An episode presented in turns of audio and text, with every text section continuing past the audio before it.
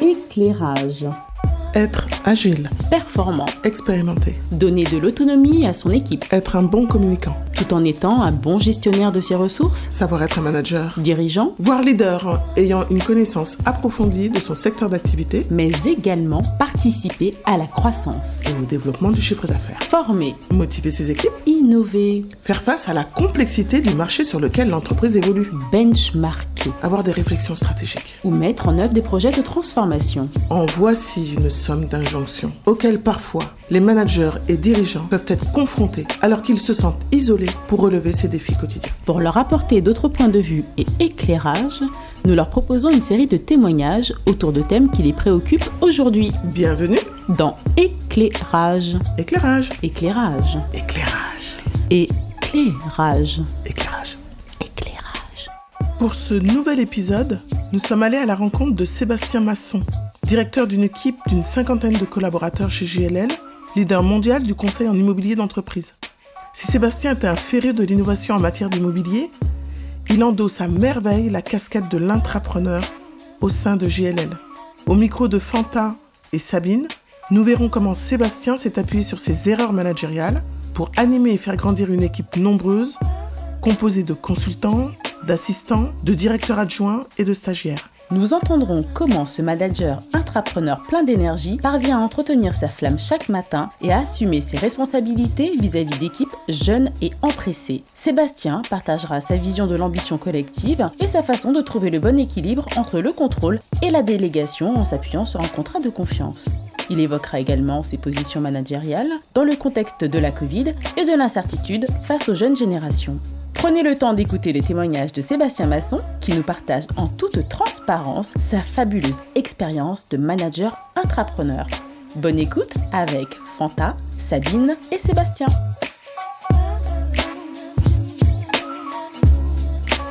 Bonjour Fanta. Bonjour Sabine. Et si on échangeait quelques mots avant d'entendre le témoignage de Sébastien, directeur chez JLL En quoi son profil correspond à l'esprit d'éclairage? En fait, Sabine, euh, Sébastien m'a été présenté par une cliente qui a parfaitement saisi le concept de notre podcast. Elle m'a mise en relation avec lui et ça a été un véritable coup de cœur. Un coup de cœur. Oui, Sébastien est dynamique, déterminé. Il a une véritable posture d'accompagnant. Et on adore ça chez Éclairage. Très intéressant ça. Mais sais-tu comment il en est arrivé là? J'ai envie de te dire, rien n'est hasard, tout est destiné. Écoutons et vous allez comprendre. Comment vous, vous, en êtes arrivé là?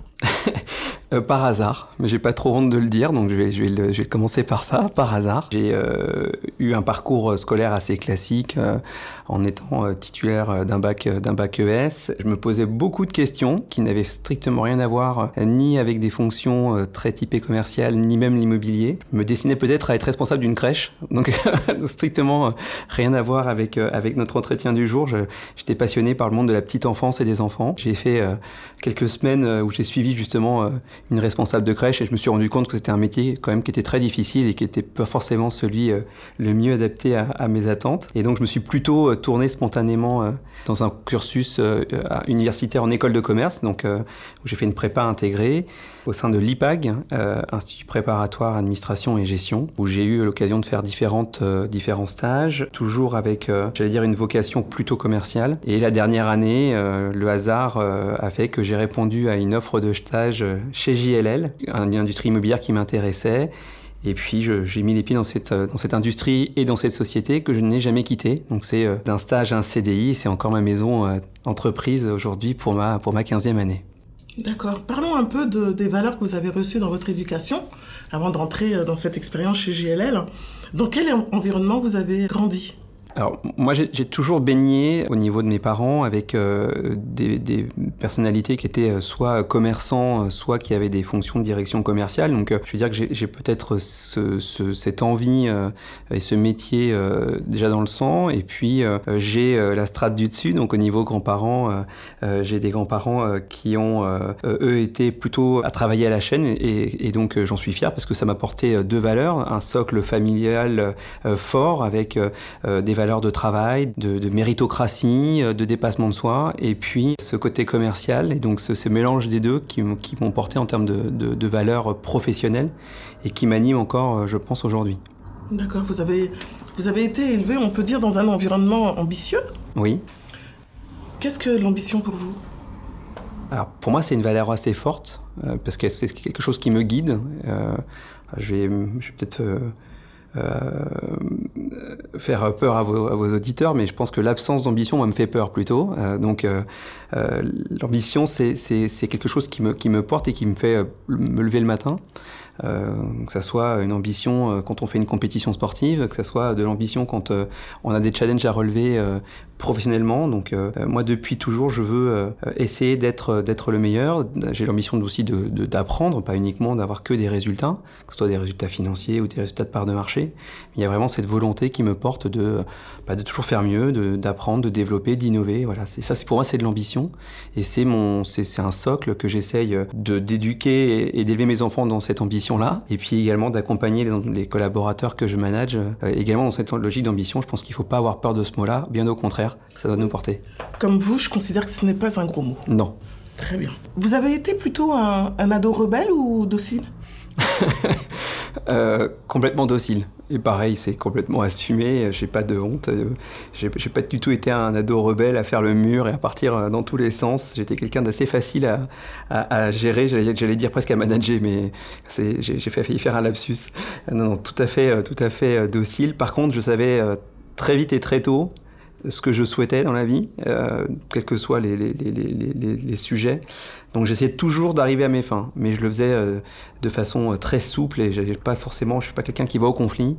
Et donc voilà, j'étais plutôt, plutôt facile à, je pense, il faudrait demander ça à mes parents, mais je pense qu'ils vous diraient que j'étais facile à, à gérer, à manager. Ce sont vos pères et grands-pères qui vous ont inspiré? Ce que vous aviez envie de faire très tôt? Oui, complètement. Mon père, parce que euh, le côté grinta commercial, euh, de ce côté euh, assez facile d'obtenir des résultats, de, se fixer des objectifs et, de, les, de, les, dépasser, d'être respecté dans ce qu'il faisait. Et le côté respect, j'avais, j'ai mon grand-père qui, qui me vient en tête. Je, je me rappelle d'une anecdote. Quand j'ai commencé chez JLL, j'avais des objectifs à atteindre et puis très vite, j'ai commencé à être plutôt performant. Et puis je me, je me rappelle d'un déjeuner de famille où euh, je, voulais avancer plus vite que la musique. Je comprenais pas pourquoi je grandissais pas plus vite chez JLL. Je me sentais méritant. Il fallait que ça avance, il fallait que ça avance. Et puis je vois mon grand-père se refermer complètement au bout de la table et puis euh, quelqu'un qui parle pas beaucoup et puis qui finalement me dit T'es en train de devenir un petit con.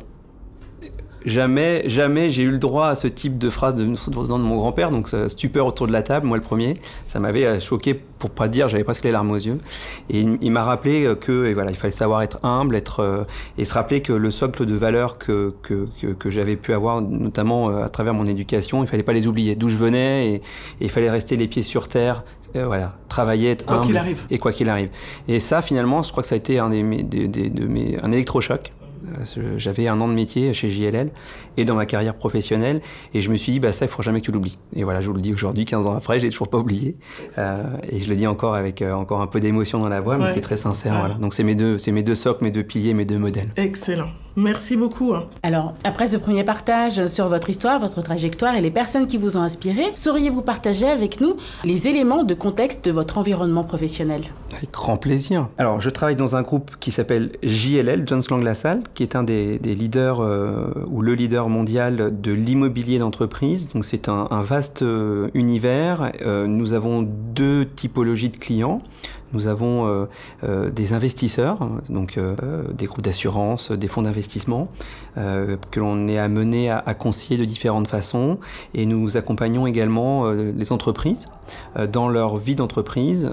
et on accompagne de la start-up à la multinationale, au groupe de 440. nos métiers, c'est véritablement donc tout l'aspect conseil.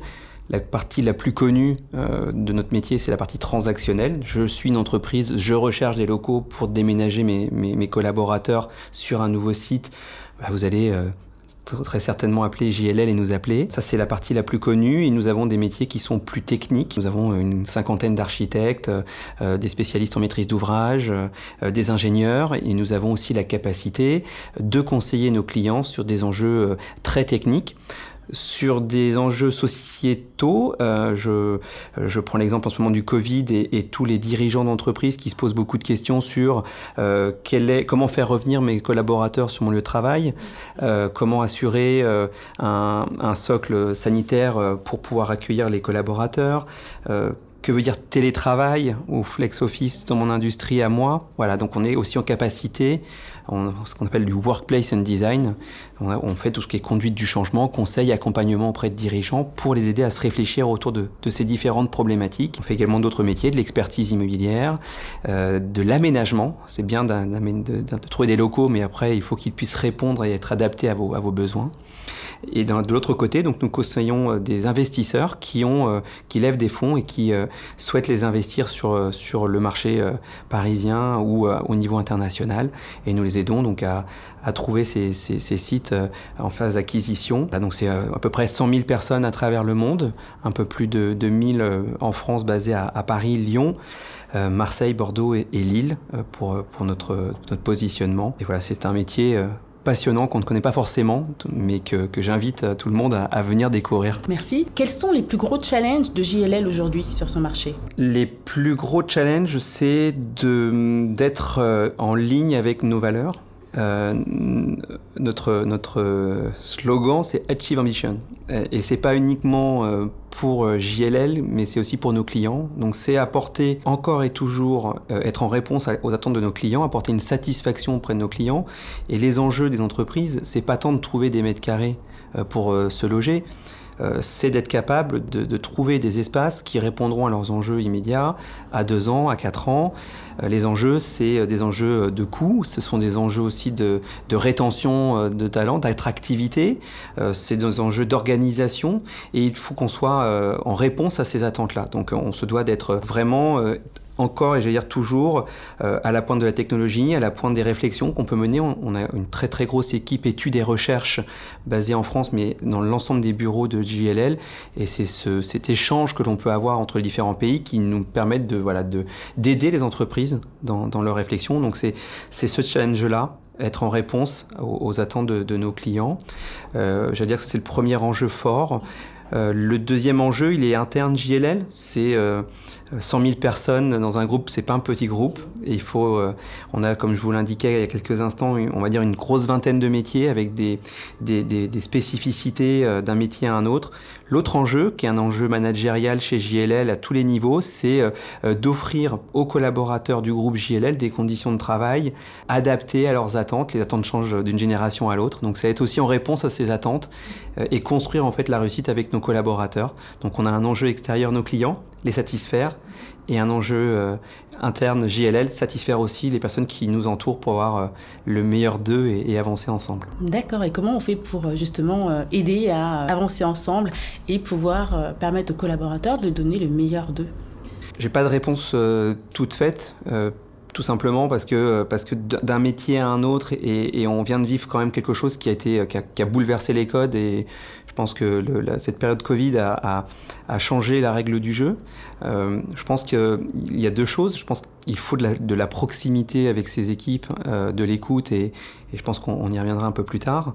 Euh, je pense qu'il faut aussi, et ça c'est une, force du groupe JLL, c'est laisser la place à ce que les talents puissent s'exprimer. Et euh, quand je dis ça, c'est laisser la place euh, aux énergies, aux idées, à les écouter. Donc on met pas les collaborateurs dans des carcans en leur, expliquant euh, quelle, est leur, quelle est leur place, leur métier, et on leur demande de façon bête et méchante de, de réaliser leurs tâches on va plutôt alors expliquer et les former. Beaucoup, les, les, on, a toute une politique de formation et de suivi de la formation chez, chez JLL, mais on va aussi être à l'écoute de leurs bonnes idées pour faire, bah, pour être toujours encore une fois en réponse à, à, ce que font nos clients et être meilleur que nos concurrents.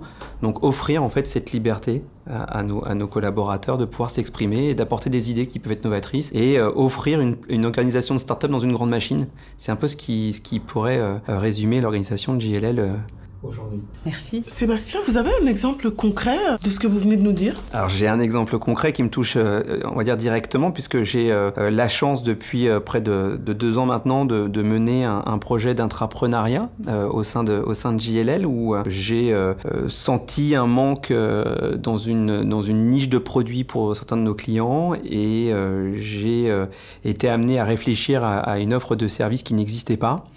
Euh, et j'ai euh, eu la chance d'avoir euh, un encadrement, un management hyper bienveillant qui a non seulement pris le temps de m'écouter, mais également qui m'a offert tous les moyens dont j'en avais besoin humains. J'ai pu recruter trois personnes, j'ai pu m'adosser à nos services juridiques.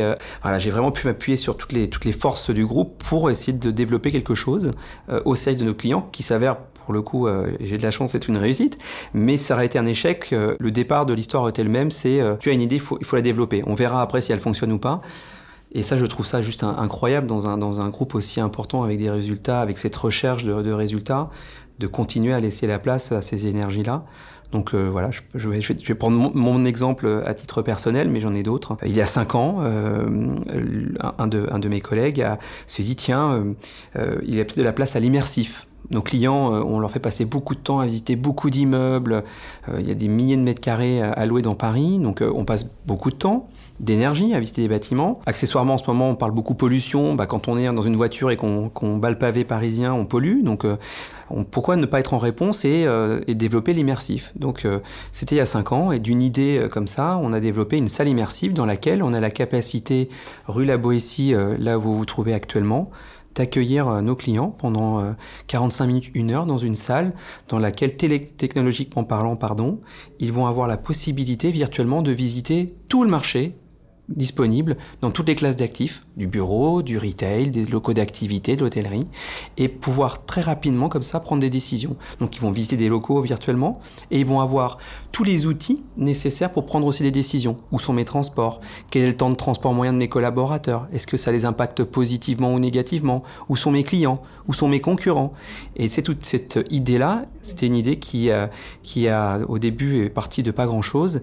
Et voilà, cette salle immersive qu'on appelle Next Office chez JLL est parti d'une idée euh, à Paris et maintenant on la déploie à travers le monde et donc vous allez avoir une salle immersive euh, euh, dans tous les pays. Dans quelques mois, quand vous serez basé une start-up à Paris qui veut s'est développer au Brésil, bah, plutôt que de prendre l'avion et de traverser le monde pour aller voir ce qui se passe à Rio, il pourra venir rue La Boétie à Paris, être en connexion directe avec nos équipes qui sont localement implantées au Brésil et il pourra avoir une vue très précise et exhaustive de tout le marché. Voilà, c'est ça l'avance technologique et c'est ça aussi les idées que je peux vous donner. Êtes-vous sur le marché euh, les seuls à proposer ce, type de, de, service De produits. Alors, oui, nous étions, en tout cas dans, le dans le format tel que nous le proposons, nous sommes les seuls. En tout cas, nous étions les premiers et les pionniers. Et je pense que quand on aime bien euh, très régulièrement interroger nos clients, donc les entreprises utilisateurs et les investisseurs. Et, dans ce qui ressort des interviews qu'on peut mener à leur côté euh, sur la satisfaction en réponse aux services qu'on peut leur apporter, très très très régulièrement ressort la notion côté avant-gardiste ou en tout cas euh,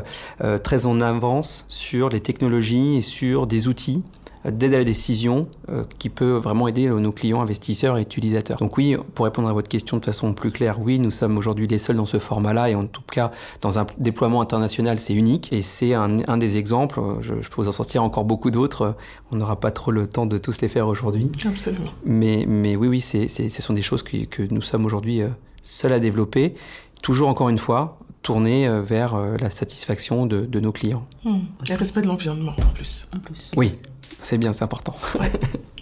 Alors nous avons entendu que l'entreprise JLL permet en tout cas de développer des projets internes de grande envergure. Nous avons aussi entendu que c'est 100 000 collaborateurs à travers le monde, 1000 en France. Mais vous, Sébastien, quel est votre périmètre de responsabilité? Alors, mon périmètre de responsabilité, euh, pour vous parler très brièvement de ce que j'ai peut-être pu faire euh, chez, JLL, moi j'ai commencé euh, comme consultant à accompagner des, entreprises de typologie start-up ou petite PME dans, leur recherche de locaux à usage de bureaux. Et puis mon parcours fait que, bah, en fonction des réussites et de vos résultats, on vous offre la possibilité d'accompagner des entreprises de plus grande envergure jusqu'à des groupes qui sont côté 440, SBS 120 ce que j'ai fait euh, euh, pendant quelques années.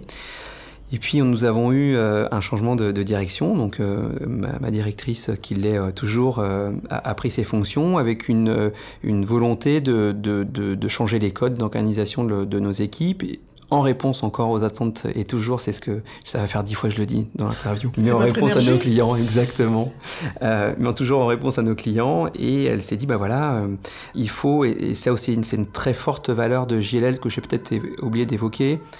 On, est très soucieux d'identifier de, des, talents, des jeunes talents, mm-hmm. sortis d'école, de les former et, de leur offrir vraiment un, un plan de carrière.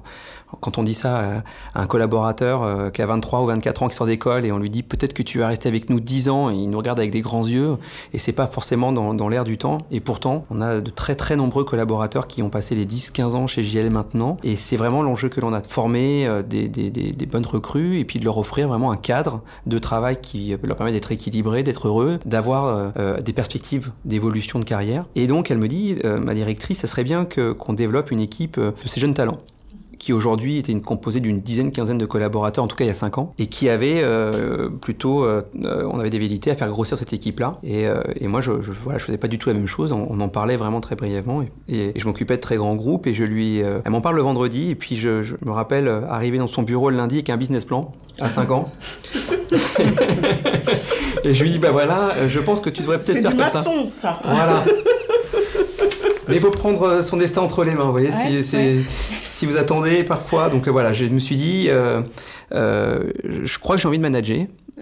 pour les raisons qu'on évoquera peut-être plus tard, mais en tout cas, je crois que j'ai envie de manager et, pour ce que je considérais être des bonnes raisons. Et j'étais passionné par l'enjeu de dire, bah, manager, trouver des jeunes talents et les faire évoluer. Et donc je lui explique euh, ma vision des choses. Et je lui dis, bah voilà, le, t'as le manager que tu cherches, il est en face de toi. Donc sa première réaction a été, bah non, euh, toi tu t'occupes de très très grands groupes, euh, euh tu as des résultats qui fonctionnent très bien, tu es plutôt heureux dans ce que tu fais. non, continue. Et je lui dis, non, je, moi je pense qu'à travers mon, ma réussite professionnelle chez JLL d'une part, je suis boulimique de travail et, et puis j'ai vraiment envie de partager, j'ai envie que ça soit un challenge que j'ai envie de relever. Et voilà, donc c'était il y a 5 ans, donc on a commencé à 15 avec des tout petits résultats. Et puis euh, chaque année, on, faisait mieux.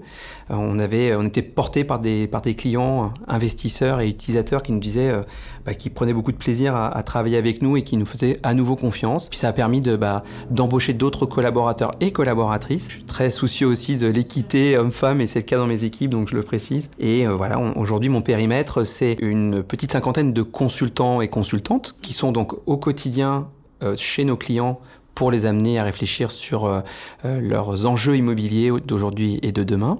on a bien sûr des assistantes et beaucoup de stagiaires. 35% de mes effectifs aujourd'hui en CDI sont d'anciens stagiaires. Pas des stages photocopieurs et café, c'est bien des stages où on, va confronter nos stagiaires et alternants à nos problématiques du quotidien ça nous permet, dans des promotions de 8 à 10 stagiaires, d'en identifier parfois un ou deux. On se dit, tiens, lui, il coche toutes les cases, on va le garder. Donc euh, voilà, ce sont ce type de collaborateurs que j'ai. J'ai commencé euh, seul manager de 15, puis seul manager de 20, puis seul manager de 25, puis seul manager de 30 personnes. Et puis à un moment, en fait, il faut se rendre compte qu'on n'apporte plus le même niveau de qualité d'écoute et d'échange avec ces collaborateurs-là. Et donc euh, j'ai la chance maintenant d'avoir trois adjoints qui m'épaulent au quotidien. Donc c'est eux qui ont pris le flambeau, on va dire, directement auprès des équipes et des jeunes consultants dont je vous parlais. C'est eux qui maintenant les forment et, sont euh, avec eux dans le management opérationnel direct. Et moi, je, je maintenant, je manage des managers, donc c'est aussi une nouvelle forme pour moi d'échange et d'analyse. C'est très intéressant. mon périmètre, c'est ça, c'est une grande cinquantaine de personnes avec deux niveaux, euh, deux niveaux hiérarchiques. Et puis, je vous parlais tout à l'heure de mon activité intrapreneuriale qui se développe, euh,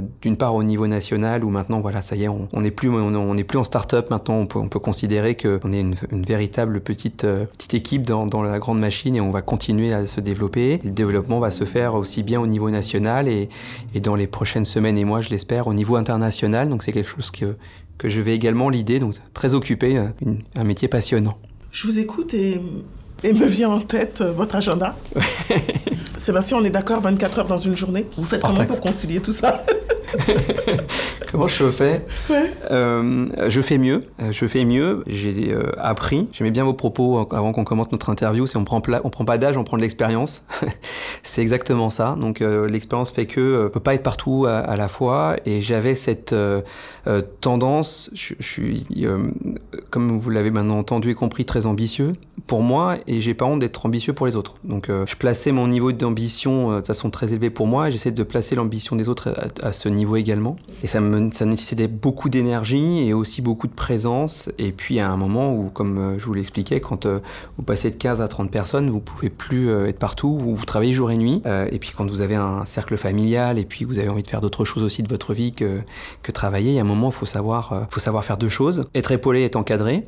Et donc là, moi, j'ai, à titre personnel, pardon, un cercle familial qui, qui, me rappelle que de temps en temps, il faut prendre un peu de recul et, que, et qu'il faut prendre le temps de respirer. Et puis, j'ai ces managers maintenant qui euh, réalisent une grande partie des tâches que je pouvais faire encore il y a quelques, quelques mois ou quelques années. Et puis, euh, il faut savoir déléguer. C'est pas en faisant pour les autres que vous les faites grandir. Euh, donc vous avez le droit d'être exigeant, mais je pense que la, la leçon que j'ai apprise de, de, ces 5 ans ou 6 ans de management, c'est pas finalement de savoir manager 15, 30 ou 50 personnes. Moi, la première leçon que j'ai apprise, c'est euh, il faut savoir euh, être un guide, savoir euh, donner une, une, direction, que ce soit très clair, mais il faut aussi laisser de la place aux énergies, il faut faire confiance, il faut savoir déléguer. Et ça, quand vous avez toujours travaillé pour vous-même avec vos propres résultats, ça a été un, quelque chose que j'ai appris à travers mes premières années de management. C'est le conseil que je donne, c'est faire confiance, donner un cadre, mais laisser aux personnes dans ce cadre la possibilité de, bah, de s'ouvrir, de s'épanouir et, et d'avancer à leur rythme. Et ça, c'est voilà, c'est comme ça que j'ai pu retrouver euh, un rythme de 24 heures et pas me dire, mon Dieu, on est déjà vendredi soir 22 h je, je, je travaille tout le week-end pour rattraper ce que je me suis fixé. Voilà, il faut pas se fixer d'objectifs trop non plus inatteignables, même quand on est manager. Justement, alors euh, on entend tout cela. Et euh, quel manager êtes-vous? Alors, je suis euh, un manager très enthousiaste. Mm -hmm. J'ai vraiment quelque chose qui, qui m'anime, c'est qu'au-delà de l'ambition, c'est que je me dis que rien n'est impossible. Donc, euh, quand on a commencé il y a 5 ans, nous étions 15. Nos concurrents en face étaient 70-80 collaborateurs sur le même périmètre. Et je me, suis, je me levais tous les matins en me disant, c'est une question de temps, mais, mais on, on, sera à ce niveau-là. On va se donner les moyens de réussir, on va, on va, être, euh, on va être ambitieux euh, ensemble. Je suis quelqu'un qui est, je pense, très accessible. Donc, j'ai une vraie proximité. Je me suis pas caché dans un bureau fermé. Je suis en plein milieu de mes équipes. Et ça, c'est depuis le premier jour. Hein. C'est pas l'effet Covid ou, ou autre qui a fait changé mes habitudes. J'aime bien être au milieu de mes équipes pour, pour entendre, échanger. Je peux même parfois être un peu chambreur, mais je l'assume complètement. Après, j'ai une équipe qui a 27 ans, 28 ans de moyenne d'âge, donc euh, c'est aussi facile d'avoir cette, cette proximité-là. Mais je, je, pense que si vous demandiez à mes collaborateurs de vous résumer ma personnalité euh, d'un point de vue managérial, ils vous diraient euh, très accessible, à l'écoute, euh, et je compte pas mes heures et mon temps pour les aider. Par contre, il n'y a pas de place pour l'échec. je suis très regardant à, à, ce que les collaborateurs que j'embauche soient dans, dans, la lignée de, de mes valeurs. C'est, on peut se tromper, on peut se louper, on peut être moins fort qu'un concurrent, mais on doit se donner les moyens de réussir. Donc c'est des valeurs de travail, de ne pas compter. Euh, alors je, je, calcule pas les heures, mais quand l'expression de ne pas compter ses heures, c'est ne pas compter son énergie pour réussir. Et ça, voilà, je pense que je suis euh, quelqu'un qui va emmener et qui sera. Euh, je prends souvent l'image du rugby où il faut, je suis euh, entraîneur-joueur, c'est que j'essaie de donner une vision, une direction comme pourrait le faire l'entraîneur, mais j'ai pas peur d'être dans la mêlée et, aider mes équipes qui pourraient être dans la difficulté qui ont besoin de conseils. Par contre, la règle du jeu, c'est qu'on a une super ambiance de travail et vraiment, c'est un plaisir de, pour moi, comme je pense pour les équipes, de se lever le matin, de se retrouver. Il y a vraiment une énergie folle dans cette équipe. Mais par contre, elle est, au service du, du bien-être au quotidien, mais du travail. Et dans, il y a bien-être et travail. Et si euh, la règle du jeu euh, du travail n'est pas, n'est pas retenue, là, je suis un peu moins, un peu moins agréable, on va dire. Mais si, par contre, on reste dans ces enjeux de, de communication, d'échange très positifs et de travail, et toujours au, service de nos clients et de l'ambition que j'ai envie de porter, ça se passe, je pense, très bien. Toute cette réflexion euh, sur votre façon d'accompagner et d'être au sein de votre équipe, je sais que vous avez été coaché? Oui. Que vous a appris le coaching? Est-ce que le coaching vous a amené justement à affiner cette réflexion? Je pense que, je pense que oui. Enfin, c'est même pas je pense que oui, parce qu'elle vous écoutera, donc euh, je pense d'ailleurs à elle et, et elle m'a beaucoup apporté. Je pense que le, le, le, coaching a pour les personnes qui sont coachées, c'est deux choses. Déjà, il faut avoir la volonté d'être coaché. Je pense qu'une erreur quand on, votre entreprise vous propose un coaching et vous n'êtes pas prêt à ça, vous n'avez pas envie, vous dites oui, euh, n'apporte pas grand chose. Je pense qu'il faut que ça soit vraiment une volonté euh, du coaché de lever la main, ce qui a été mon cas. Et je voulais être coaché parce que je me suis posé une question sur euh, les next steps. Je me suis construit en tant que consultant, je me suis construit dans mon industrie en termes d'image, j'ai appris de ce, de ce métier-là, j'ai vu 15 ans d'immobilier, donc j'ai vu certains changements. Ok, j'ai appris à travers le management, j'ai fait des erreurs, qui m'ont aussi porté. Et c'est justement en faisant des erreurs qu'on apprend beaucoup de choses. Mais c'est quoi la suite? Et euh, qu'est-ce que finalement attendent de moi mes collaborateurs? Qu'est-ce qu'attendent de moi mes adjoints? Qu'est-ce qu'attendent de moi mes pairs? Qu'est-ce qu'attendent de moi le top management? Et ça, euh, bah, le fait d'avoir un, coach, j'avais fait le choix d'avoir un coach qui ne soit pas dans, l'industrie immobilière volontairement pour pas mhm. avoir d'a priori sur les métiers, et qui ait la capacité justement de, de, de, de m'ouvrir euh, et de me poser, de me dire voilà, pose-toi les bonnes questions sur ta carrière, sur ton évolution, sur tes 5 ans, 10 ans qui arrivent. Tu es quoi dans 5 ans Tu es quoi dans 10 ans Comment tu te construis Quels sont tes enjeux et comment tu parviendras à ces enjeux que tu vas te fixer Et je trouve que ce moment, euh, moi ça a duré un, peu moins de 6 mois et, euh, je trouve que ce moment d'échange avec un tiers qui vous alerte, qui à travers des jeux de rôle ou à avoir des questions qui sont parfois assez, euh, assez personnelles, bah, vient, vous, vient vous chatouiller justement sur vos valeurs, sur, sur l'image que vous avez de vous-même et autres, fait que bah, ça vous permet de prendre un peu de recul et puis de revenir un peu... Moi je suis revenu apaisé et puis je suis très boulimique et très impatient. Et puis je me suis rendu compte que ça, ça me portait pas ni dans l'image que je pouvais euh, euh, donner en interne ni en externe et que bah voilà, il fallait savoir se poser et, que l'avenir se construit. Donc c'est ça, voilà ce que je retiens de, de ce moment de coaching avec, euh, avec ma coach. Merci de ce partage, très précieux. Et après cet accompagnement à la réflexion sur vous, sur votre rôle, la gestion de ces équipes, est-ce que finalement, manager, on le devient ou on le porte en soi? Alors, je vais tricher parce que comme on avait échangé sur cette question-là, je, me rappelle avoir dit euh, euh, on le devient et puis euh, je pense que finalement c'est un peu des deux. Si, je devais le reformuler, je pense qu'il faut déjà avoir la volonté de manager. Et, et manager, je pense pas que manager des personnes quel que soit votre niveau de, hiérarchie, quel que soit le nombre de collaborateurs que vous, que vous allez accompagner, quelle que soit la seniorité des équipes que vous managez, il faut vraiment avoir envie de le faire. Il faut avoir envie de donner du temps. Et on voit le management comme, euh, comme très souvent, parce que c'est aujourd'hui très souvent comme ça que les entreprises françaises sont organisées. Dès que vous avez un peu de galon et qu'on vous donne des responsabilités, notamment managériales, vous vous élevez professionnellement et vous donnez euh, en interne, euh, voilà, vous avez une position un peu différente. Je pense que si c'est ça euh, que les personnes qui cherchent du management cherchent à justement atteindre, il faut surtout pas prendre de management. Parce que le management du quotidien, c'est un management, on parlait tout à l'heure d'erreur. Je, pensais être né manager et être un bon manager, donc je suis arrivé avec beaucoup de certitude. Je me suis dit, ben voilà, moi j'ai réussi comme ça, ils vont tous réussir de la même façon. Donc je vais instaurer euh, des règles de vie d'équipe, euh, un rythme de, travail, et puis, euh, et puis ça, va, ça va fonctionner aussi bien, aussi bien que pour moi. Bah, ça marche pas comme ça. Non. Si ça marchait comme ça, ça serait hyper simple. Ça se saurait. ça se saurait. Et ce n'est pas du tout le cas. Et j'ai appris surtout à se dire, bah voilà, encore une fois, quel est le cadre que vous souhaitez donner à votre équipe Et les énergies sont différentes, le rythme et les enjeux euh, de, chacun est différent, la place de l'entreprise pour chacun est différent, la place du travail est différente. Et c'est ça que j'ai appris. Et donc, euh, pour revenir à la question, est-ce qu'on le devient? Bah, C'est là que je me suis rendu compte que je devenais manager, c'est quand je me suis rendu compte que c'était à moi de m'adapter à mes équipes et pas l'inverse. Donc c'était de, montrer un cadre, mais d'être euh, dans l'empathie, dans l'écoute, de savoir écouter les bobos, de savoir de temps en temps siffler la fin de la récréation quand ça n'avançait pas mais euh, je pense qu'on le devient euh, à travers des, expériences managériales, à travers la vie d'un manager, on le devient. après, il faut avoir euh, l'inné, c'est de l'avoir quand même, encore une fois, il faut, faut en avoir envie il faut avoir envie de se lever le matin et être à l'écoute des autres et être en empathie et en, interconnexion avec les autres. Moi, j'avais cette envie-là. C'est pour ça que j'ai voulu devenir manager. Et je suis devenu euh, quand j'ai dû euh, prendre des décisions dures, quand j'ai dû euh, prendre du temps pour les autres et non pas juste placarder des objectifs, les animer en réunion d'équipe et dire c'est comme ça, c'est pas autrement. C'est pas pour moi ça un manager. Prendre du temps pour les autres, c'est joli ça. Hein? Oui, et je pense que alors c'est encore plus vrai aujourd'hui. Aujourd'hui, pas Covid, mais aujourd'hui une nouvelle génération. Et je suis, euh, je suis très surpris. Euh, j'ai pas, pas 60 ans, donc, mais euh, je suis très surpris, de, en tout cas, peut-être des valeurs de, de, la génération dans laquelle moi j'étais, du lien que pouvait avoir le collaborateur avec son entreprise. Et puis, dix ans après, avec des collaborateurs qui ont aujourd'hui 23, 25 ans, c'est plus du tout les mêmes attentes. Je me rappelle que la génération dans laquelle je suis rentré chez JLL, une grande majorité est encore là. Donc, ça fait 12 ou 15 ans qu'on bosse ensemble et vraiment l'industrie, l'immobilier, notre management, voilà, ça nous portait. C'était euh, on était au service et on, était, euh, je presque dire corvéable, mais, pas loin. On se donnait vraiment à fond et, c'était euh, vraiment l'entreprise avant tout et, on, on, comptait pas ni nos heures, ni notre emploi familial y passer après.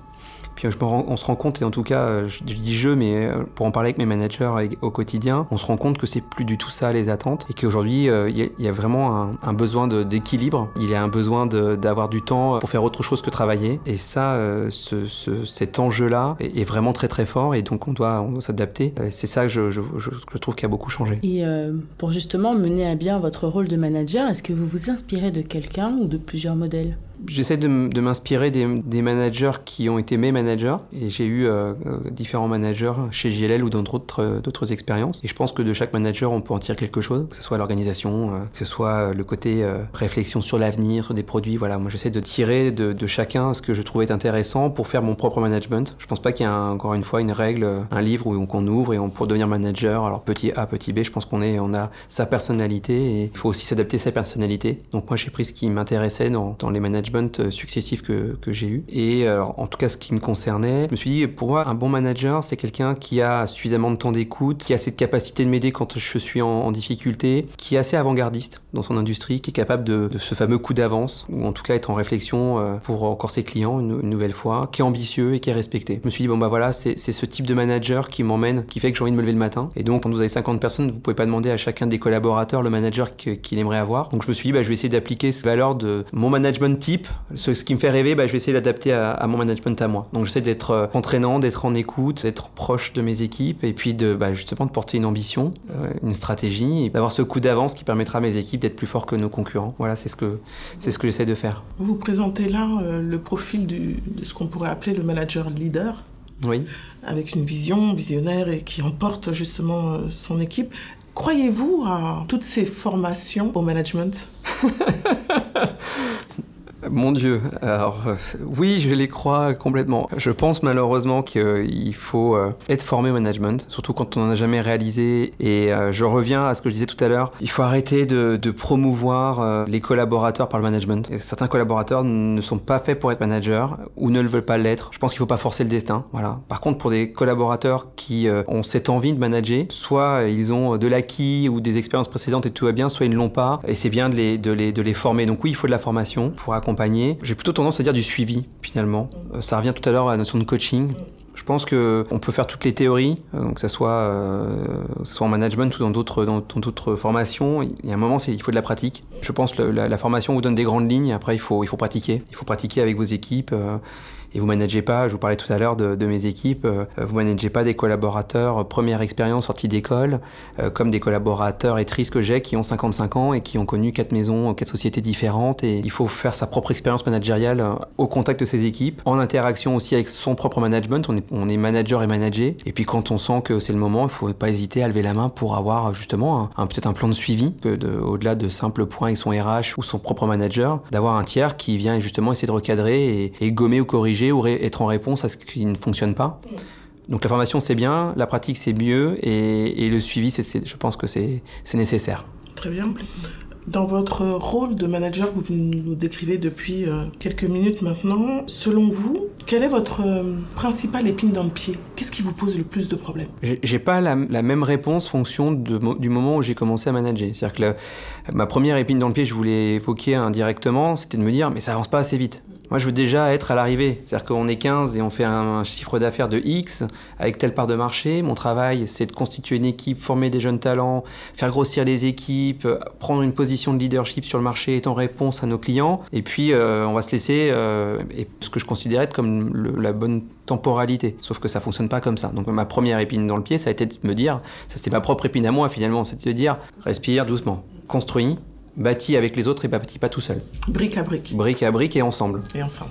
Pour le management, management et d'ambition, l'ambition, elle doit être partagée et les valeurs partagées avant Covid, et, encore plus peut-être après Covid, dans cette période assez récente, c'est capable d'offrir de, un écrin, ou en tout cas un, lieu euh, qui permet euh, aux collaborateurs de, s'épanouir et euh, d'être en réponse alors avec leurs nouvelles ambitions, leurs nouvelles attentes. Et je pense que ce qui a fortement changé, notamment avec cette période Covid, c'est ces attentes des collaborateurs. On peut plus attendre 100% de présentiel des, des, collaborateurs au bureau, 100% d'être focus focus jour et nuit sur, sur, sur son travail, il faut de la déconnexion, il faut avoir des passions à côté, il faut être en réponse à ça. Donc ça ne veut pas dire qu'on est moins ambitieux, qu'on travaille moins, c'est qu'on doit aussi travailler différemment et adapter son management à ce, ce côté bien-être. Donc on apprend tous les jours en manageant, je pense. Bah, ça a été aussi quelque chose que j'ai appris, c'est comment manager différemment en distanciel, comment manager à la confiance et comment se dire qu'on obtiendra toujours les mêmes résultats, avoir des bons résultats, mais en, en différemment et en attendant différemment des équipes et en étant en réponse à leurs aspirations. C'est facile? C'est très difficile. Qu'est-ce qui est difficile? Bah, ça, vient, ça vient de challenger vos propres, vos propres, vos propres valeurs. Donc, euh, vous avez vos propres convictions. Et encore une fois, même si vous acceptez de les challenger, vous levez le matin avec vos propres convictions. Donc, euh, vous, allez vous heurter à, d'autres, d'autres convictions, d'autres priorités. Il ne faut pas se dire que vous avez forcément raison et qu'ils sont forcément tort ou réciproquement. Donc, encore une fois, c'est ce que je vous disais tout à l'heure. Je pense que la meilleure des réponses, c'est, en tout cas, c'est ma réponse à moi, c'est de l'ultra proximité. Quand je dis ultra proximité, il ne faut pas tout mélanger. On est dans un cadre professionnel même s'il y a aussi un, chez JLL et dans mon management, il y a de la place à fêter des réussites et succès d'équipe et avoir des moments très agréables en, équipe. Mais voilà, il faut pour moi être très proche de ces équipes-là, être en écoute et être capable, euh, voilà, un peu comme sur un bateau, quand, le vent change, bah, il faut savoir s'adapter et avoir les bons réglages euh, très rapidement pour pouvoir euh, faire en sorte que votre bateau reprenne de la vitesse bah c'est comme ça que vous devez fonctionner avec les équipes. Donc euh, non, c'est pas facile, mais c'est un travail du quotidien. Voilà, il faut, il faut accepter de se remettre en question. Et ça, c'est génial parce que de toute façon, euh, si vous acceptez pas, euh, vous êtes mort managérialement et ça va durer un temps. Et puis vos équipes vont soit partir, soit elles seront plus alignées avec votre façon de manager et, vous, ne ferez rien de vos équipes. Donc, donc il faut savoir s'adapter à, à, vos, aux personnes que vous managez. Sébastien, depuis le 16 mars 2020, nous avons traversé trois périodes de confinement qui ont été ponctuées par des couvre-feux et des restrictions de plus en plus lourdes. Le télétravail s'est imposé comme une évidence. De nouvelles habitudes ont été prises. Comment est-ce que vous avez géré, déjà à titre personnel, les annonces gouvernementales? Alors, euh, comment nous les avons gérées? Alors, d'un point de vue professionnel, pour vous donner un, tout petit retour sur 2019, 2019, en France, le marché de l'immobilier d'entreprise est assez euphorique. On surfe sur euh, différentes vagues, les entreprises vont plutôt bien, donc plutôt des logiques de croissance. Donc en plus, un, environnement hyper agréable. Quand vous accompagnez un dirigeant d'entreprise qui vous dit je vais bien, j'embauche 40 personnes, il me faut euh, plus de centralité, plus grand, euh, bah, c'est hyper agréable de, de, les accompagner dans ce cadre-là. En ce moment, on accompagne plutôt malheureusement des entreprises qui veulent prendre moins grand et moins cher parce qu'on est passé par cette période-là. Mais en tout cas, on surfe sur l'euphorie de fin 2019. Cette pandémie, on, la voit de loin et puis, euh, alors je sais pas si euh, c'était français, mais on, un peu comme le nuage de Tchernobyl, on s'est dit ça va, ça va s'arrêter à la frontière, vous voyez, ça n'arrivera jamais chez nous. En tout cas, on, on sentait que ça arrivait, mais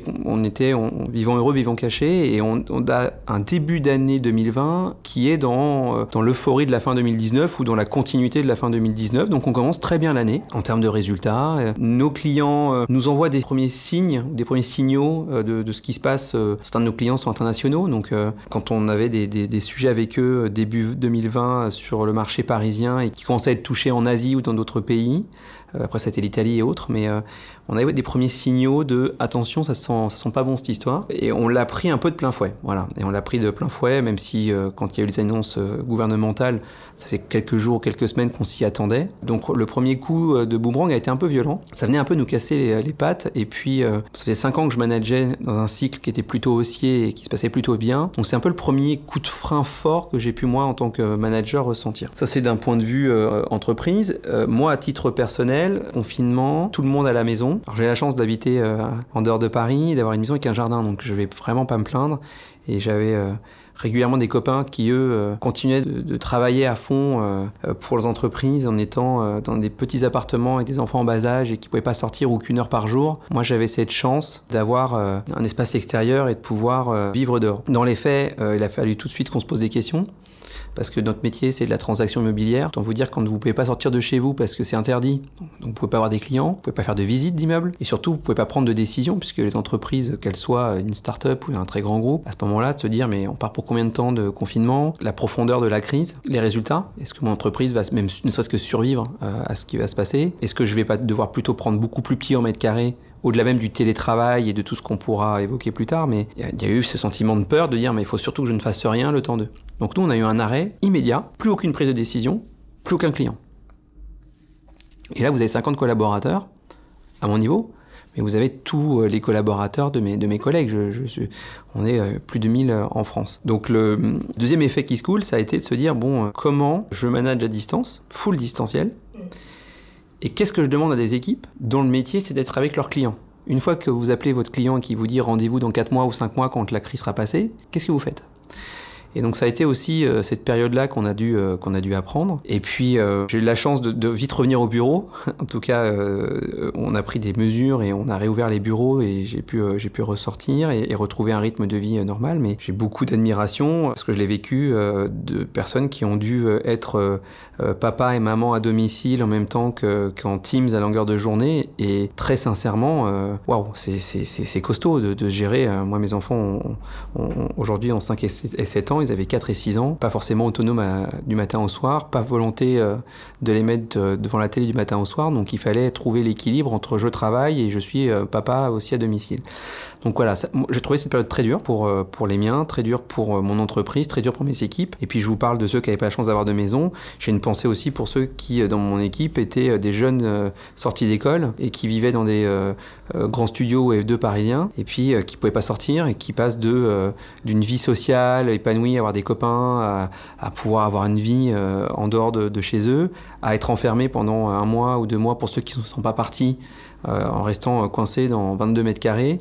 Voilà, ça, ça, a été dur aussi euh, en termes de gestion de crise. Il n'y a pas eu qu'une crise financière, de stress, de résultats. Il y a aussi comment je gère des collaborateurs qui bah, pouvaient être un peu désarmés, parfois démotivés, et puis craquage pour certains qui disaient mais c'est comme ma vie, quoi, 22 mètres carrés dans Paris pendant un mois sans sortir, c'est ça, c'est ça mon, quotidien? Donc voilà, le début a été dur. Il a fallu apprendre. Et puis d'un point de vue entreprise, ça a été, euh, je vous dis encore une fois, assez cataclysmique. On s'en est très bien relevé.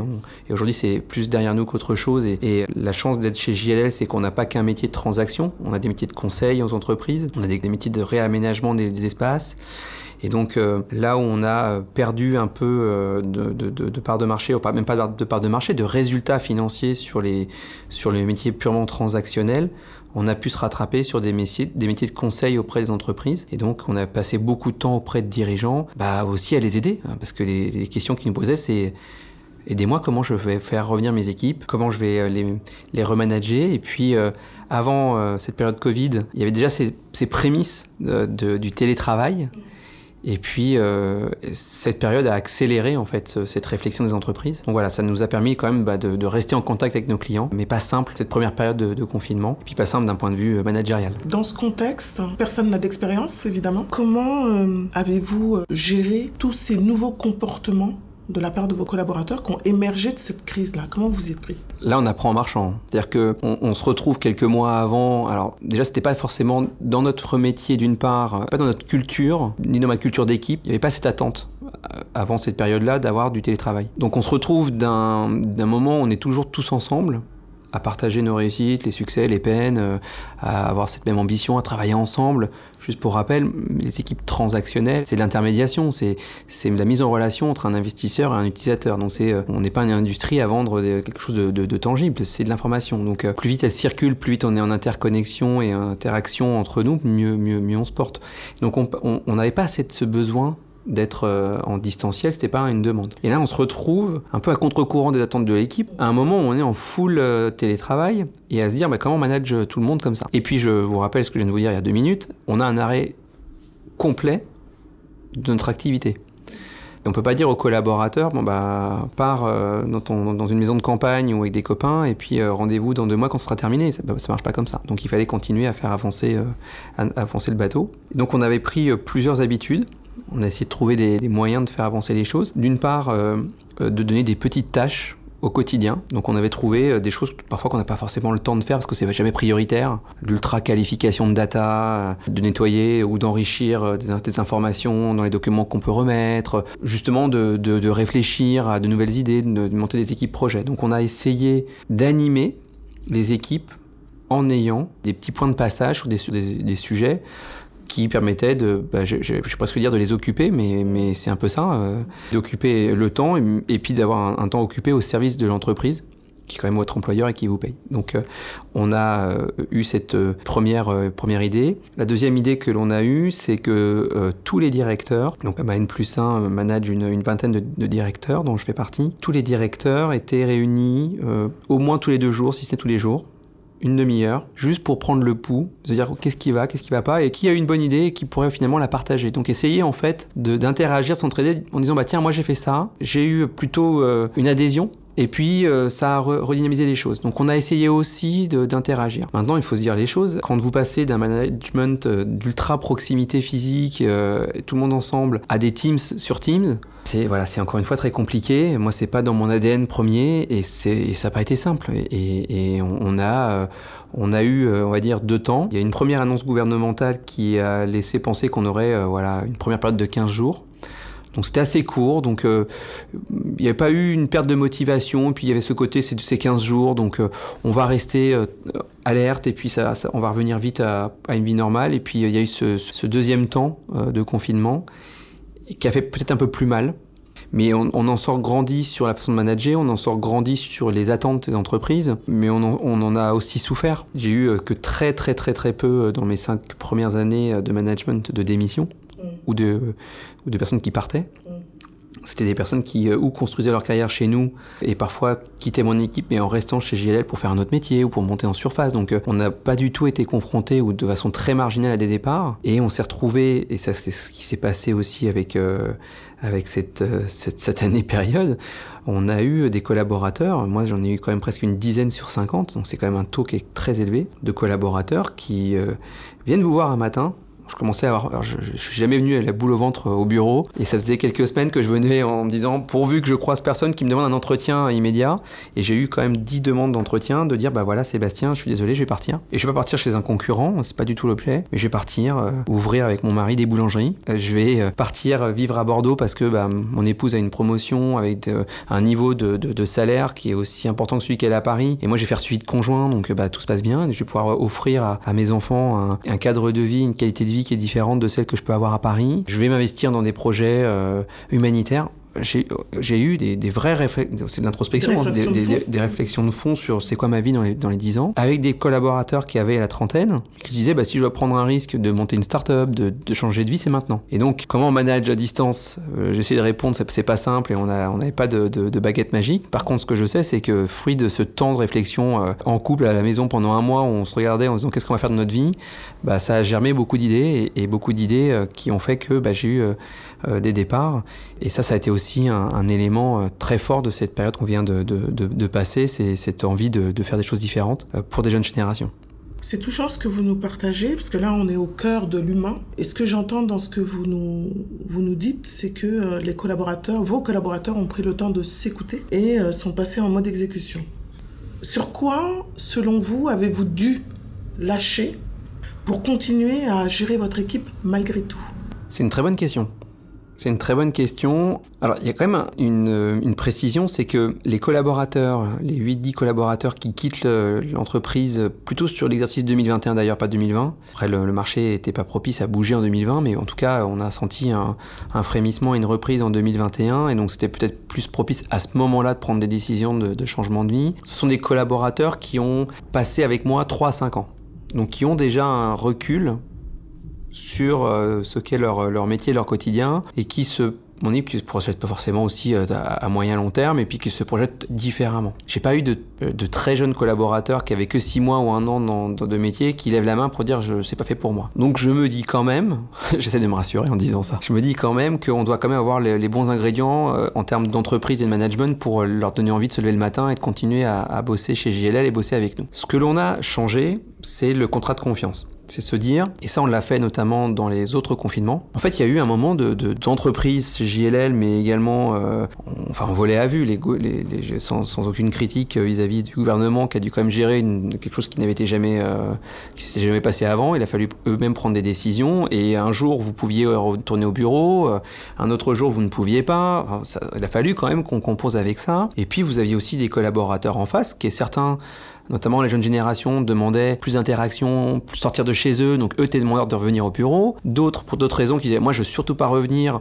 parce que euh, peur légitime, euh, Covid, on apprend encore à vivre avec, mais comment on l'attrape, c'est très très contagieux. Euh, je ne pas l'attraper sur mon lieu de travail, je vais être trop proche de, de, mon voisin, etc. Donc il a fallu aussi composer avec des personnes qui voulaient retourner, pas retourner au bureau. Ce que l'on s'est dit, c'est, et là c'est aussi les managers, mes adjoints avec qui je, bosse, qui m'ont éclairé, comme c'est le thème aujourd'hui, qui m'ont éclairé en disant, écoute, il faut qu'on soit en réponse à, une chose, c'est le, contrat de confiance. C'est de se dire, qu'est-ce qu'on attend de vous et dans quelle temporalité? L'année, elle commence le 1er janvier, comptablement chez nous, elle termine le 31 décembre. Un collaborateur qui travaille dans nos équipes, il a une vingtaine, une trentaine de, points euh, à réaliser dans l'année. C'est pas uniquement du chiffre d'affaires. Euh, c'est euh, un nombre de rencontres clients, c'est un nombre de rendez-vous dans notre salle immersive, c'est beaucoup de choses. Et tout l'enjeu, ça a été de leur dire, écoutez, si vous avez besoin, pour des questions de sécurité personnelle, pour des questions de, la concentration, si vous êtes mieux à vouloir travailler chez vous, en tout cas dans cette période qui a été celle qu'on a vécue, vous pouvez le faire. Après, il y a deux, il y a deux, deux réponses que vous allez nous apporter. Il y a le contrat de confiance, c'est que vous allez être en adéquation avec nos attentes, c'est vous travaillez depuis chez vous. Et puis, il pourrait avoir une mauvaise forme de travail depuis le domicile, c'est moins de travail, en tout cas, je, je n'utilise pas à bon escient le temps qui m'est imparti à mon domicile. Je fais autre chose. Et ça, nous, ça se mesure. On a des outils de mesure de la performance. Donc on leur a dit, bah, finalement, euh, on va pas se mentir, on pourra pas cacher ou travestir les chiffres qu'on va réaliser ensemble. Donc euh, prenez vos décisions, vous êtes des, adultes, vous avez euh, vos opinions, vous avez vos ressentis, bah, portez-les, il n'y a aucun problème. Et l'entreprise sera en réaction par rapport à vos attentes, il n'y a pas de problème. Par contre, il faudra qu'on soit au rendez-vous ensemble à la fin de l'année et qu'on ait des réussites communes. Voilà. Donc c'était pas du tout une manière de leur mettre la pression, c'était de, les confronter et de les responsabiliser et de leur dire le cadre vous le connaissez, la façon dont vous, vous allez vous balader dans ce cadre-là, c'est vous qui allez la gérer.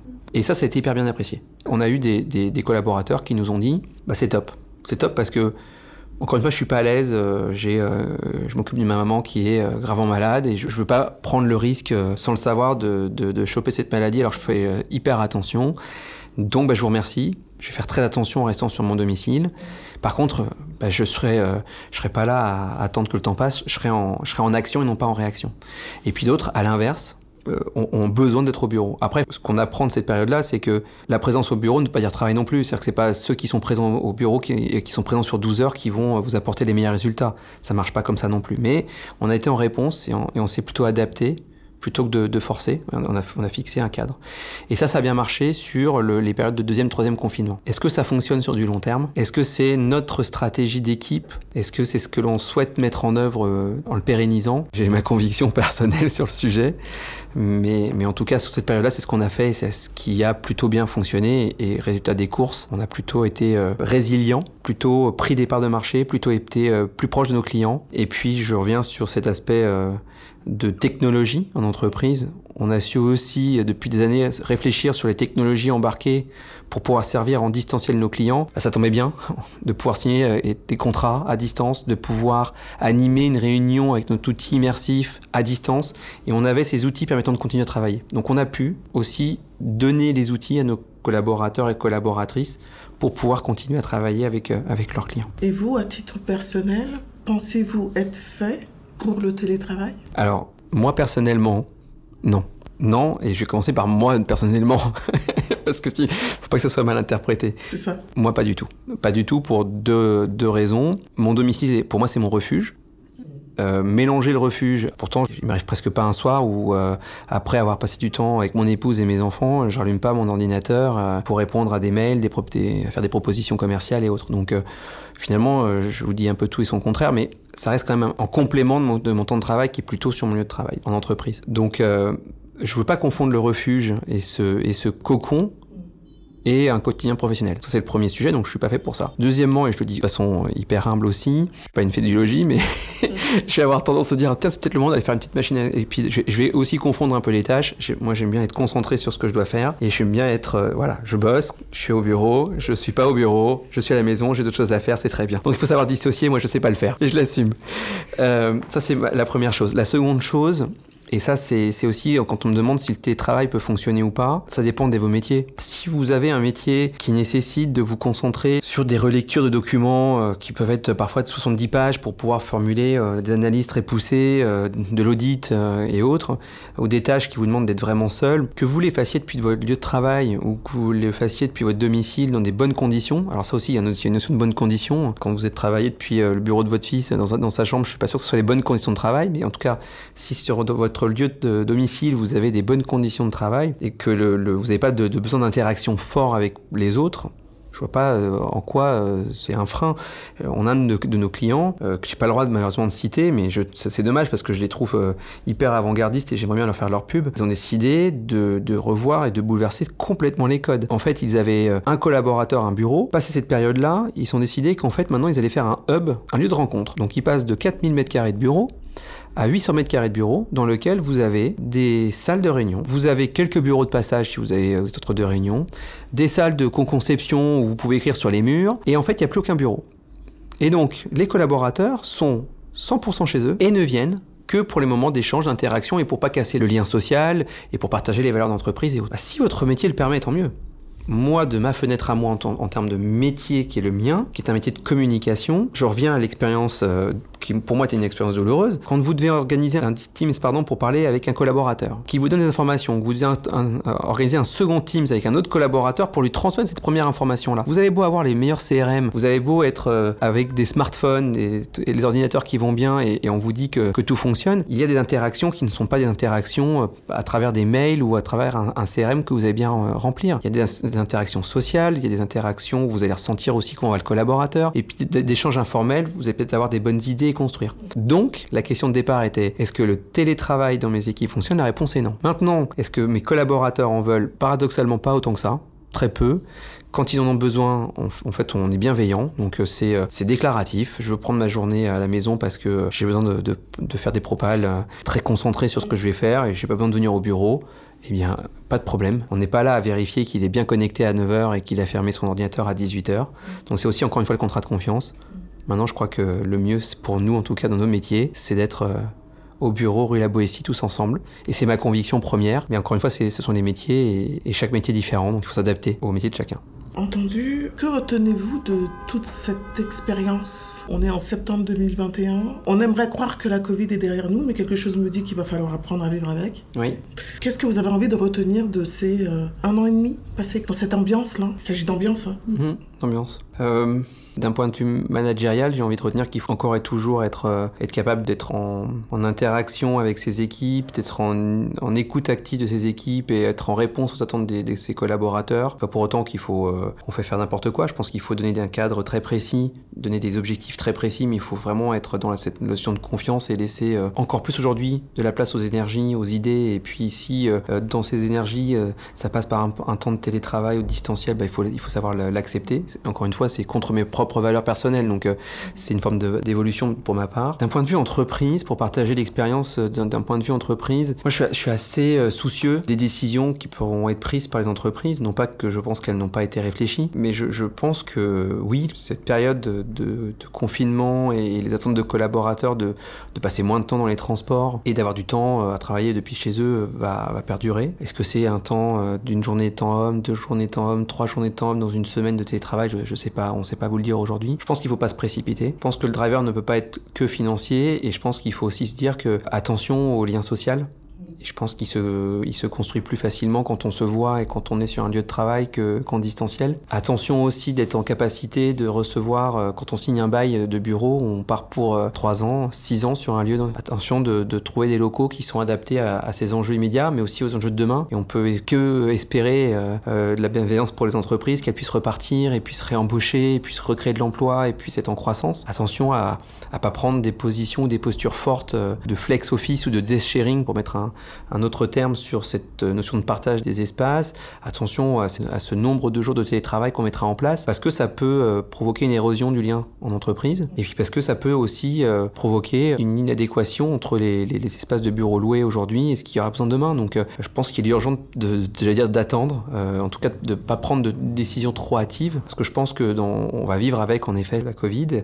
J'espère qu'on aura des jours meilleurs devant nous et que le plus dur est, bien derrière nous et que bah, on sera en mesure de, de, de, recevoir des talents sur les yeux de, vie des entreprises. Donc voilà, moi, j'en retiens qu'il faut pas aller plus vite que la musique et prendre les, bonnes décisions au, niveau d'un top management. Puis j'en retiens qu'il faut aussi savoir euh, former euh, les managers que nous sommes au quotidien sur euh, la manière de manager les, équipes et que le management full présentiel à 9h-18h est révolu et que ça, si on ne on s'est pas mis dans le crâne, je pense qu'on va, en tant que manager, prendre des risques. Donc maintenant, aujourd'hui, beaucoup d'outils de start-up travaillent dans ces domaines, permettent justement de faciliter aux managers le travail en distanciel. Donc c'est vers ça que l'on tend, je pense. Je ne sais pas quel est votre niveau de connaissance concernant la stratégie de GLL hein, pour ses propres locaux.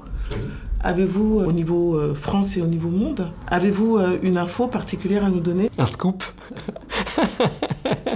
Je n'ai pas de scoop à vous donner. Par contre, je peux vous dire que on essaie d'être à l'image de ce que pourrait euh, attendre euh, les entreprises que l'on conseille. Il y a, euh, ça va faire 10 ans, ça je prends un coup de vieux là, mais il y a 10 ans, nous étions avenue de la Grande Armée, dans des locaux qui étaient très sympas. Alors ceux dans lesquels nous sommes actuellement sont, sont, sont, sont particulièrement bien également. On a la chance d'être en plein cœur de Paris, le métro au pied de l'immeuble, un environnement de commerce, tout va bien. mais ceux que nous avions avant, nous étions complètement chez nous, avec des terrasses, enfin, c'était vraiment un, lieu de vie très agréable. Puis comme c'est des valeurs que porte la, la société, d'offrir des, des, conditions de travail vraiment parfaites pour les collaborateurs, répondait à, cet enjeu-là. Et on passait notre temps à dire à nos entreprises il y a 10 ans, vous travailleriez mieux à être sur moins de plateaux. Donc fini le vertical, travail à l'horizontale. Tu as parlé de l'ultra open space, je parle pas de call center hein, quand même, mais, on ouvrait les espaces et puis on, expliquait à nos, clients que quand on manage 70 personnes et que ces 70 personnes sont explosées sur deux voire trois niveaux, c'était pas adapté. Donc il faut être sur un ou deux plateaux maximum. Et ça, les promoteurs, les investisseurs euh, ont commencé à développer en réponse des bâtiments qui étaient adaptés à ces enjeux-là. Et puis ils venaient nous voir et nous, étions sur 9 niveaux avec des équipes explosées. Donc on s'est dit c'est quand même, euh,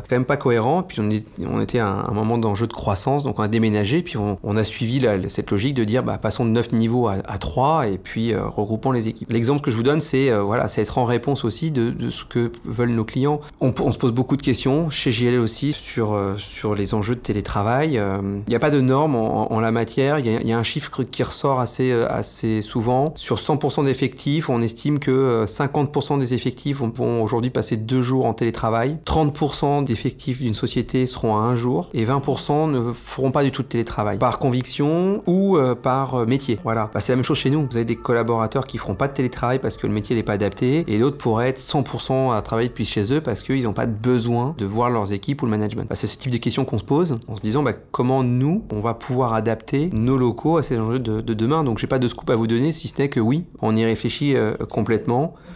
Dernier point, c'est que euh, on se dit souvent euh, flex office, open space égale réduction de surface. Je rappelle que c'est complètement faux et que si euh, un dirigeant d'entreprise pense ça, bah, malheureusement il se trompe. Oui, il va réduire ses espaces loués, mais il va devoir proportionnellement augmenter les espaces de réunion, les espaces informels, autant qu'il va réduire les espaces, le nombre de, postes disponibles. Donc il faut avoir aussi ça en tête. Le télétravail, comme le flex office, comme toutes ces notions-là, c'est une manière différente de travailler pour le collaborateur, c'est une manière différente de manager pour le manager, mais sur le lieu de travail en tant que tel, on va consommer toujours autant de mètres carrés, on va juste les consommer différemment. Hmm, très bien. Merci Sébastien. Après le partage de l'agilité managériale dont il a fallu faire preuve et les points de vigilance à avoir justement pour naviguer dans cette ambiance anxiogène, derrière tout cela, ce manager, ce costume, bleu. il, vous il vous plaît pas le bleu Moi j'adore. Sébastien. La couleur, le... c'est un beau bleu. il y a un homme derrière tout ça. Comment et à quel moment vous ressourcez-vous, Sébastien, pour pouvoir justement être disponible à l'écoute et accompagner vos équipes? Ah, Très simplement, je fais des choses qui sont pas qui sortent pas du quotidien. Enfin, c'est pas transformant ce que je vais annoncer. Hein. Je suis euh, je suis ultra sportif et alors oui, ça c'est moi, je suis un peu une boule d'énergie euh, au quotidien, donc il faut savoir euh, voilà souffler avant qu'on se voit. Je, suis allé je suis allé un peu courir ce midi et, voilà, c'est j'essaie d'en faire pratiquement quotidiennement. Je fais du triathlon et c'est assez trois sports en un, on se nécessite d'avoir du temps pour ça. Voilà, je m'adapte à ces contraintes sportives, mais qui sont pas des contraintes qui sont un plaisir. Donc je me lève très tôt le matin ou je me couche un peu plus tard le soir pour faire un peu, avoir un peu de temps euh, de sport. Et c'est un moment en fait où je déconnecte. Je déconnecte pour mieux reconnecter. C'est ma soupape de respiration. Je vous dresse le portrait du manager heureux, cas, mais on gère euh, au quotidien aussi des bobos, des contraintes, et c'est pas toujours tous les jours euh, rose. Donc c'est ce, voilà, cette respiration à travers le sport. J'ai un cercle familial qui est, qui est très fort et euh, voilà, j'ai une épouse qui n'a pas hésité dans ses réflexions et, pour le bien-être familial à, à re-réfléchir sa carrière. Et c'est quand même euh, un sacrifice, elle, en avait aussi beaucoup envie et puis on avait le besoin, mais, mais ça porte aussi euh, plus de temps pour moi, pour me développer professionnellement. Et puis c'est ce, cadre familial, mes enfants, ma famille, c'est aussi ma, ma, respiration. Ça me permet de, de, me réancrer à travers ma famille. Et puis moi je suis un passionné de montagne ou de forêt, j'aime bien me perdre en forêt, j'adore me perdre en montagne. C'est vraiment que ce soit hiver comme été, un endroit où je me ressource beaucoup. Et donc voilà, quand j'ai vraiment besoin de me ressourcer, de voir, euh, les montagnes monter à 3000 mètres d'altitude et faire un peu de marche euh, sportive ou pas, mais juste euh, voir des paysages, respirer et, justement pas être connecté avec son smartphone, c'est là où je me sens peut-être le mieux. Et ça, ça me, voilà, ça me porte. Je vous le dis tout en plus que je rentre de vacances, donc forcément, c'est encore tout frais. Est-ce que vous avez une philosophie de vie ou un leitmotiv Faire du triathlon, c'est intense, et ça démontre une certaine volonté. Qu'est-ce qui vous pousse dans tout ça? Je crois que je vous l'avoir dit en début d'interview, je pense que je me dis vraiment que rien n'est impossible. Je dis pas qu'il faut pas se fixer de barrières, et il faut se fixer du temps pour atteindre ses objectifs. Et il faut pas avoir peur d'avoir des objectifs ambitieux, c'est ce qu'on disait tout à l'heure. Que ce soit en sport euh, ou, en professionnel, c'est pour moi la même chose. Donc euh, bah, le triathlon, euh, je n'en faisais pas il y, a, il y, a, deux ans et j'ai toujours fait beaucoup de sport et je me suis dit, bah, le triathlon, je les ai vus à la télé, je trouve ça passionnant, j'adore courir, j'adore faire du vélo, il me reste plus que la natation. Bah, voilà, je réapprends et j'aime bien aussi même sur mon lieu de travail, c'est la même chose, beaucoup apprendre et je trouve ça passionnant aussi de se, réinventer, de réfléchir. Donc voilà, donc je me, lève en me disant c'est pas impossible, il faut juste avoir euh, une hygiène de vie, une volonté et ça, euh, voilà, ça je pense l'avoir. Et c'est vraiment mon, voilà, mon driver, c'est celui-ci. Mon second driver, c'est je me lève vraiment le matin heureux depuis 15 ans et je me dis le jour où je suis plus heureux, j'ai aucune difficulté à prendre des décisions qui peuvent être, euh, comme certains consultants dont je vous parlais, euh, qui ont décidé de changer de vie. Je dis pas que je de vie, mais en tout cas, je, je me poserai des questions et je prendrai des décisions. Et ça aussi, ce qui fait que, que, que je suis heureux, c'est que je me lève heureux le matin. Je me lève heureux de voir euh, ma femme et mes enfants, je me lève heureux de me dire que j'ai des challenges sportifs, et je me lève heureux de, de venir chez JLL. Il y a 15 ans, quand je choisis JLL, je vous l'ai pas dit au, tout début, mais quand je choisis JLL il y a 15 ans, je me rappellerai toujours de l'entretien avec la DRH. On est une centaine à Paris, on doit être le quatrième acteur mondial. Puis elle me dit dans les yeux, dans 10 ans, on est leader mondial. Et au-dessus, il y, a des costauds. Donc, euh, et elle me dit, on va tout mettre en œuvre, euh, toutes les énergies, donc euh, la technologie, les, ressources humaines, on va tout déployer pour arriver à, à ces objectifs-là. Et je l'ai regardé, je me voir sortir des bureaux à appeler mon père, parler de mentoring et lui dire Bon, écoute, je vais faire de l'immobilier, ça l'a pas mis en joie tout de suite. Hein. Il a fallu que je lui explique ce que j'allais faire. Euh, après, il me dit Mais t'es pas fait pour ça, t'as fait une école de commerce. Mais non, mais non. Bah, finalement, il me, dit encore aujourd'hui que j'ai bien fait. Mais en tout cas, je l'appelle et je lui dis Écoute, euh, je, viens, de voir une boîte internationale avec une ambition incroyable, une envie euh, qui, qui, moi, me porte et j'ai envie de ça. Et, je, et voilà. Et en fait, ça fait 15 ans que c'est tous les jours la même chose. Et ça fait 15 ans qu'on qu développe. Et puis, ça fait tous les ans où, où j'ai un top management qui dit Eh ben maintenant, on va aller encore plus loin. Et on va réfléchir plus et on va aller et, je trouve ça transportant. Et donc moi cette énergie donc elle est euh, personnelle elle est sportive et puis elle est aussi euh, peut-être une bonne conclusion de, mes de mes drivers. Je pense qu'il faut être épanoui dans son lieu de travail qu'on soit manager manager c'est pas le sujet. Et moi cette énergie je l'appuie aussi dans les ambitions de ma marque et dans les valeurs qu'elle véhicule dans les retours que j'ai dans les yeux de mes clients de mes collaborateurs. Bah, ça me donne envie de, me lever le matin et de faire encore mieux et puis et puis quand il y a un échec bah, d'en s'en relever encore plus vite et de le prendre avec le sourire. Voilà c'est comme ça que que je, je, me retrouve et que, et que je me sens assez heureux dans ce que je fais au quotidien.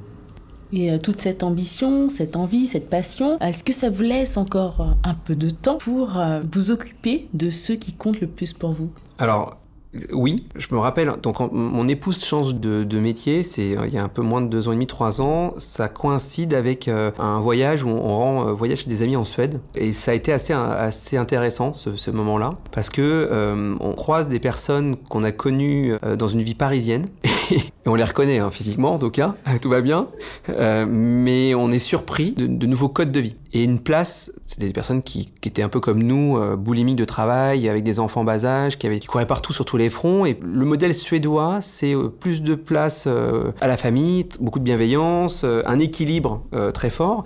Et finalement, ils ont très vite embrassé ces codes-là et ils nous disaient qu'ils avaient un, bien meilleur équilibre. Alors même qu'ils étaient partis en Suède parce qu'ils avaient des promotions incroyables et qu'ils allaient chercher cette promotion-là. Et en fait, on, on, on, revient de ce voyage en se disant, mais d'une part, parce que au changement de vie professionnelle de mon épouse et puis cette expérience-là, et on se dit, mais en fait, fait, euh, faut pas tout confondre. Il faut avoir il vaut mieux avoir peut-être moins de, moments, mais des vrais bons moments, des moments sincères, profonds. Et puis on, a mis des règles d'usage, mais qui sont pas des règles. Mais moi, pour répondre à la question, oui, j'ai du temps. Moi, j'ai pas un soir où je vois pas mes enfants. S'il faut par contre que je parte à 6 h du matin euh, et venir au bureau à 6 h et faire une journée très longue, mais qui commence très tôt, bah, je le fais. Par contre, il y a pas, euh, il y a très peu de, soirs, sauf quand euh, je sors avec mes copains. J'ai pas un soir où j'ai pas un moment euh, très fort et très intense avec mes enfants, où on dîne ensemble. Ils, se, ils, ils, adorent bouquiner, j'adore bouquiner avec eux. Euh, voilà, l'histoire du soir, elle est, elle est, voilà, c'est dans, dans, nos codes. Et puis oui, le week-end, quand vous êtes euh, marié sans enfant, bah, vous, vous, vous permettez peut-être de, de, de, de, donner du temps à votre entreprise. En tout cas, c'était mon cas le week-end. Bah, là, j'en essaie d'en donner aussi un peu moins et de donner pour ceux qui sont importants pour moi et du vrai temps, du temps de qualité et du temps sincère et, et puis il vous le redonne en, en retour donc c'est voilà c'est c'est un cercle vertueux. La réponse est oui. Je m'offre du temps. Ça fait du bien d'entendre ça vous savez. Merci. Nous arrivons euh, au terme de cet échange que nous avons apprécié vraiment. Mais nous avons une dernière question à vous poser Sébastien. Voilà la fameuse question piège alors Sébastien, est-ce que l'on peut se permettre euh, de vous tutoyer? Oh, Avec grand plaisir. si c'est ça la question piège, oui. Avec grand, grand plaisir. Merci, merci beaucoup Sébastien. On a bien plaisir. apprécié tes échanges, euh, tes partages, ton authenticité, ton énergie extraordinaire. Elle déborde. Je ne sais pas s'ils sont capables, des collaborateurs, de prendre cette énergie euh, au quotidien. Mais en tout cas... Euh, Ils ont intérêt. Non, c'est pas vrai. C'est pas vrai. on sent bien qu'elle t'est utile dans ton quotidien pour trouver justement ce juste équilibre entre euh, ta sphère privée et ta sphère professionnelle et puis ce profil de manager entrepreneur que tu as au sein de JLL. Euh, je sens bien que ça te nourrit, que si tu n'avais pas euh, ce projet interne, cette ambition interne, bon ben, on connaîtrait l'issue. Hein. voilà. Donc on va faire avec ce qu'il y a, n'est-ce pas? Et c'est déjà beaucoup. Et c'est déjà beaucoup. Bah, merci en tout cas, c'était un plaisir bah, d'échanger euh, avec vous deux et de partager euh, ce moment-là. J'espère qu'il sera utile. Moi, quand euh, j'écoutais euh, des podcasts ou euh, les vôtres et, d'autres, je me, je me, projetais en me disant, bah, je ne retirais pas forcément des, conseils à, mener, mais je me disais plutôt, tiens, c'est intéressant cette manière de réfléchir, ou tiens, il a fait ça, c'est beau, et, voilà, j'espère que de façon très humble, il n'y a pas de recette miracle, mais moi, la mienne, en tout cas, c'est d'être, de se lever matin heureux et, d'avoir justement beaucoup d'énergie pour les autres. Je pense que c'est ce qui emporte s'il y avait un truc à se dire à la fin, c'est ça. Merci okay. beaucoup. Merci. Merci. à toi, Sébastien. Très bonne continuation. Merci. À très bientôt. Merci, à bientôt. Sabine. Merci, Fanta.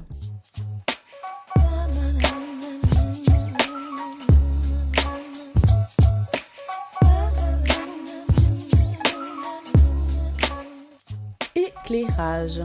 Éclairage est une émission qui vous a été proposée et présentée par Fanta Sangaré de C comme cohérence et par Sabine Célugi pour Bleu de Prusse. Éclairage, c'est fini pour aujourd'hui, mais continuons nos échanges sur LinkedIn via notre page Éclairage, le podcast. Tous nos podcasts sont disponibles sur les plateformes SoundCloud, iTunes, Spotify et Google Podcast.